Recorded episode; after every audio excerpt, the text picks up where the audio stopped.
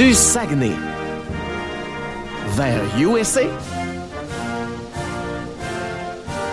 Entrons dès maintenant dans les méandres de la politique américaine avec notre collaborateur Vincent Gosselin. Qu'on retrouve avec un grand plaisir, Monsieur Gosselin. Bon début de journée. Bonjour, vous allez bien? Oui, bonne année 2021, mon ami. À vous aussi, mes meilleurs voeux pour la nouvelle année. Que cette année 2021 soit remplie de tout ce que tu veux, côté professionnel, côté personnel, amour, santé, bonheur, du cash en masse, tabarouette. Merci beaucoup. Même chose pour vous. En devise américaine, l'argent, tiens, que je te souhaite. Allons-y du côté des sujets ce matin que tu as pour nous, euh, Vincent. Retour, on va faire un retour sur les élections euh, sénatoriales en Georgie pour commencer. Oui, euh, ça s'est déroulé hier, 5 janvier. Il y avait deux élections sénatoriales en Géorgie. C'est quand même rare d'avoir deux élections du Sénat en même temps, parce qu'en plus de l'élection normale du siège qui terminait son mandat de six ans, il y avait une élection partielle pour la fin du mandat de deux ans, parce qu'il y avait eu une nomination d'un sénateur. Ça a été comblé par une nomination euh, quand ça arrive. Donc, ça avait lieu sous forme euh, de primaire le 3 novembre, et aucun candidat n'avait eu 50% plus un des voix. Ça, c'est une règle spéciale qu'il y a en Géorgie et en Louisiane, mais aucun autre État fonctionne de cette manière Alors, un deuxième tour a été nécessaire dans les deux cas.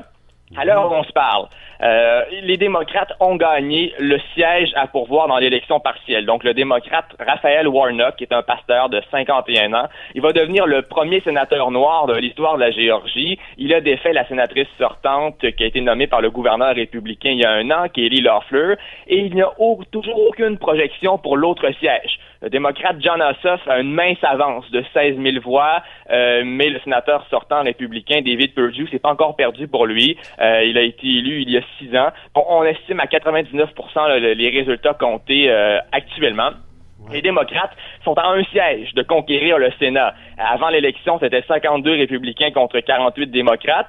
Si les démocrates gagnent les deux sièges, ce sera 50-50. L'égalité va être brisée par la vice-présidente Harris qui va présider le Sénat. Mais ça, ça permettrait évidemment à l'administration Biden de faire avancer son attentat législatif, faire approuver ses nominations. Mais ce serait pas une majorité absolue. Là. Il y aurait quand même euh, du, pouvoir républicain. Mais si euh, les républicains gagnent le dernier siège, ça reste républicain au Sénat, 51-49. Et là, à ce moment-là, ce serait un vrai contre-pouvoir à l'administration Biden. Mais euh, l'élection, les deux élections, euh, ça a été très important. Ça a pris une ampleur nationale. Mm-hmm. C'est en grande partie une question de taux de participation. Je vous explique.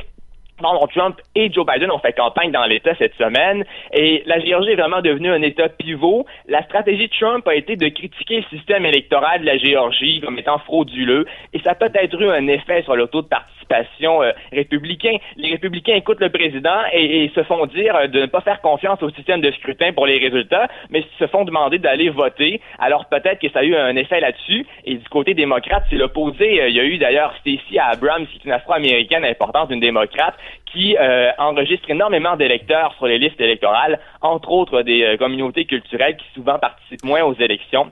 Alors que euh, ça a eu une ampleur nationale, évidemment, c'était excessivement important, et des millions de dollars, beaucoup, beaucoup d'argent qui ont été dépensés, mais euh, encore en développement, là, il reste un siège où il n'y a pas de projection à l'heure actuelle. Le Sénat républicain, démocrate, euh, peut être également un élément quand le président, juste me familiariser avec ça parce que je suis pas un, je suis un petit néophyte, moi, là, dans la politique américaine, mais il me semble que quand le président prend des décisions d'importance, il a besoin de l'aval du Sénat. Mais tout dépendamment si le Sénat est à majorité euh, démocrate ou républicain, ça peut lui mettre des bâtons dans les roues dans certaines décisions qu'il a à prendre. Exactement. Donc, souvent, dans des grandes décisions importantes, et c'est du cas par cas, là, mais euh, souvent, ça peut arriver que le président ait besoin de l'aval euh, du Congrès et notamment du Sénat euh, pour approuver des mesures excessivement importantes. Et on ne fait que penser au budget et au plan financier. Le, gouvernement fédéral est financé par un budget qui doit être approuvé par le Congrès, la Chambre et le Sénat. Et c'est une, négociation à trois parties entre la Maison-Blanche et les deux chambres du Congrès. S'il y en a une qui est du parti adverse, ça complique les négociations et euh, évidemment, le, Sénat est une des deux chambres excessivement importantes. Et euh, oui, il y a beaucoup de choses, et notamment les nominations. Le Biden fait ses nominations de cabinet, euh, et ça, ça va devoir être approuvé par le Sénat. Si c'est républicain, ça va être encore plus difficile de faire approuver certaines nominations. Prochain sujet, on parle d'un appel téléphonique qui s'est fait samedi entre Donald Trump et le secrétaire d'État de la Georgie. Et ça fait réagir parce qu'on on a réussi à avoir l'appel. Et ce qu'on entend, Donald Trump dit, écoutez, tout ce que je veux faire, c'est ceci.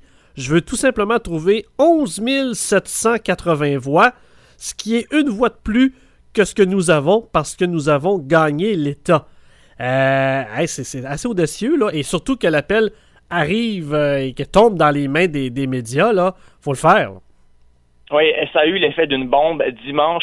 C'est le Washington Post qui a rendu public en premier l'enregistrement de l'appel. Euh, ça s'est passé samedi entre, donc c'est tout récent, là, entre Donald Trump et le secrétaire d'État de la Géorgie, Brad Raffensperger. Lui, c'est l'élu républicain qui est, qui est chargé d'organiser les élections dans l'État. Donc c'est pour ça que c'est à lui que Donald Trump s'adresse.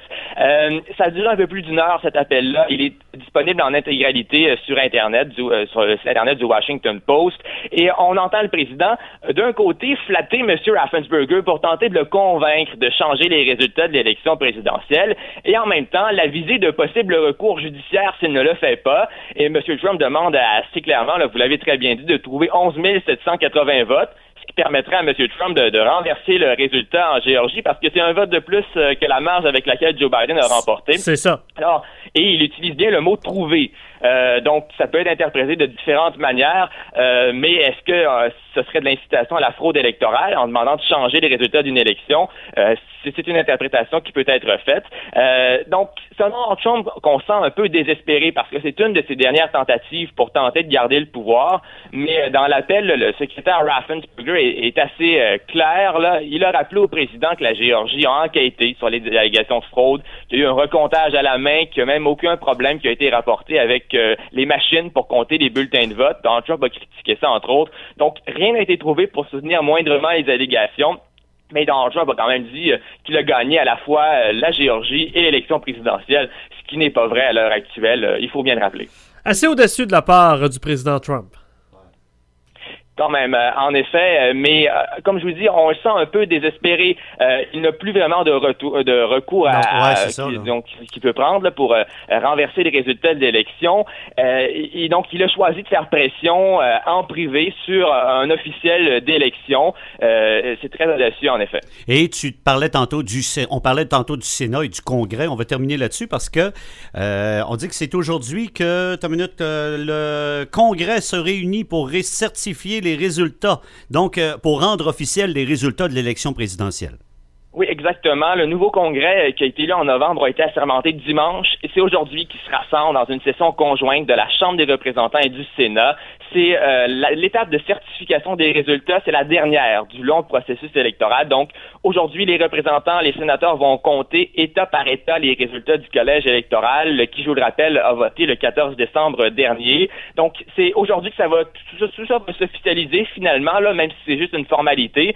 Par contre, ce qui peut se produire aujourd'hui, c'est que des élus s'opposent aux résultats de certains États. Il y a d'ailleurs un groupe d'au moins 12 sénateurs républicains qui entendent contester euh, les résultats aujourd'hui. Euh, mentionnons là que c'est tout à fait possible. C'est prévu dans la loi que des élus euh, peuvent s'opposer à certains résultats, mais pour que l'objection soit formelle, elle doit être déposée par écrit et signée par au moins un sénateur et un représentant. Donc, si ça se produit, euh, tout simplement, ce qui va arriver, les deux chambres vont se séparer, débattre chacune de leur côté pendant au maximum deux heures et finalement voter, toujours séparément, sur l'objection faut que euh, les deux chambres acceptent la contestation pour que le résultat d'État en question soit rejeté, mais considérant d'un côté la majorité démocrate à la Chambre et de l'autre, euh, du côté du Sénat, le fait que plusieurs républicains reconnaissent déjà la victoire de Joe Biden, ça ne sera pas renversé aujourd'hui, puis euh, lorsque l'objection est rejetée, on va tout simplement poursuivre État par État à compter les résultats. puis si c'est pas présenté par écrit, aussi c'est une nuance importante, si c'est juste une protestation orale d'un sénateur, c'est pas reconnu. Donc à ce moment là c'est des calculs politiques. Là, on va voir. En 2016, ça avait pris moins d'une heure pour approuver la victoire de Donald Trump. Mais là, à l'heure actuelle, des gens ont dit qu'il allait s'opposer des élus. Alors, peut-être que ce sera plus long aujourd'hui. Mais euh, donc, euh, on, va surveiller ça. On a beaucoup de dossiers en développement aujourd'hui. Ça a été une grosse semaine, une grosse première semaine du mois de janvier euh, parce que ça continue de bouger même au début de l'année. Puis, Nancy Pelosi, juste mentionné, la, la représentante de la Californie, a été réélue présidente de la Chambre des représentants à l'âge de 80 ans. Donc, elle va euh, oh. euh, conserver son poste de présidente euh, pour un mandat de deux ans. Peut-être son dernier, elle a laissé entendre ça. oui, peut-être. merci beaucoup, Vincent Gosselin. On te retrouve la semaine prochaine. En, en attendant, bonne semaine. Merci à vous. Bonne semaine. Salutations. 80 ans, peut-être son dernier mandat, un peu comme Dominique Michel avec le bye-bye. Ben oui. C'est mon dernier mandat. Il est 7h17. Non, Dominique quand n'était pas si. euh, Dominique Michel n'était pas quand même avec une voix si chevrotante, mais euh, 80 ans et toi, ouais, ouais, c'est- pas pire. Un autre mandat de deux ans, incapable, la madame.